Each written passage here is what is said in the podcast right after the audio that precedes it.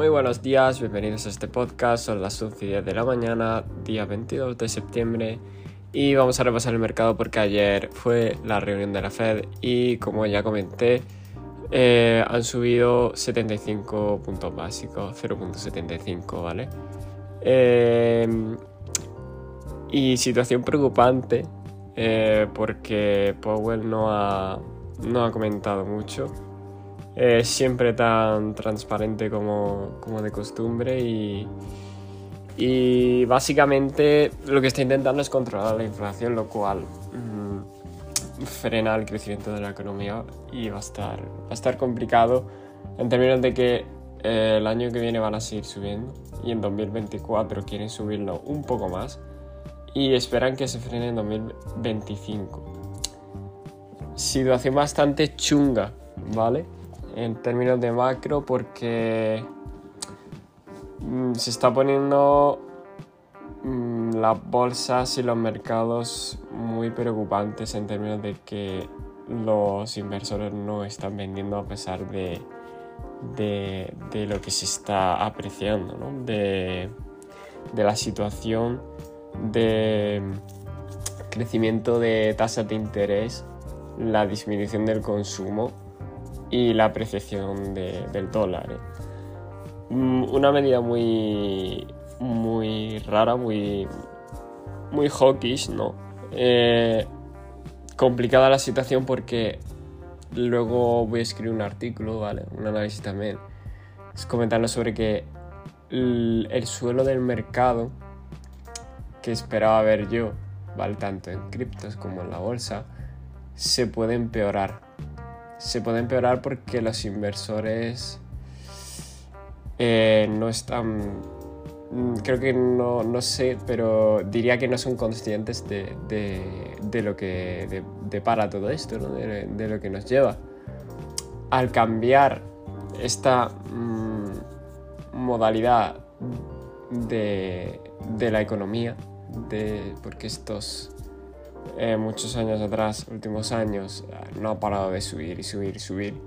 Y ha sido este año cuando han tenido que cambiar eh, todo, todo el ajuste monetario. ¿no? Eh, voy a ir repasando el mercado.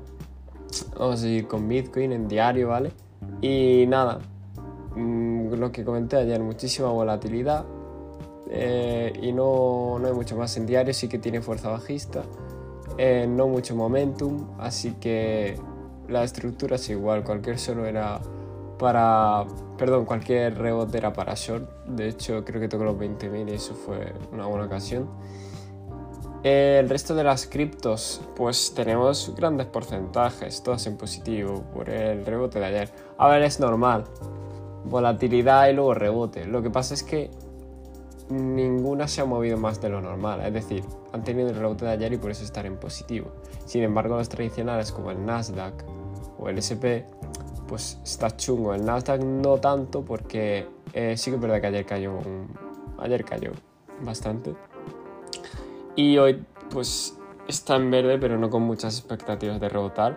Lo preocupante es el SP que hoy lleva, bueno, ayer, perdón, lleva una vela muy importante, una vela muy pronunciada, desde los 3.910 a los 3.789, y se está acercando a la zona de, de espero de reacción de los 3.740, 3.720. Muy turbio, el, el dólar fuertísimo, ¿vale? sigue a tope, no para de subir. Eh, lleva a ver cómo lo diría. Vale, sí, está en, máximos. Es que no tiene más. Va a acercarse. Como sigue subiendo, se va a acercar al máximo de 2001, ¿vale?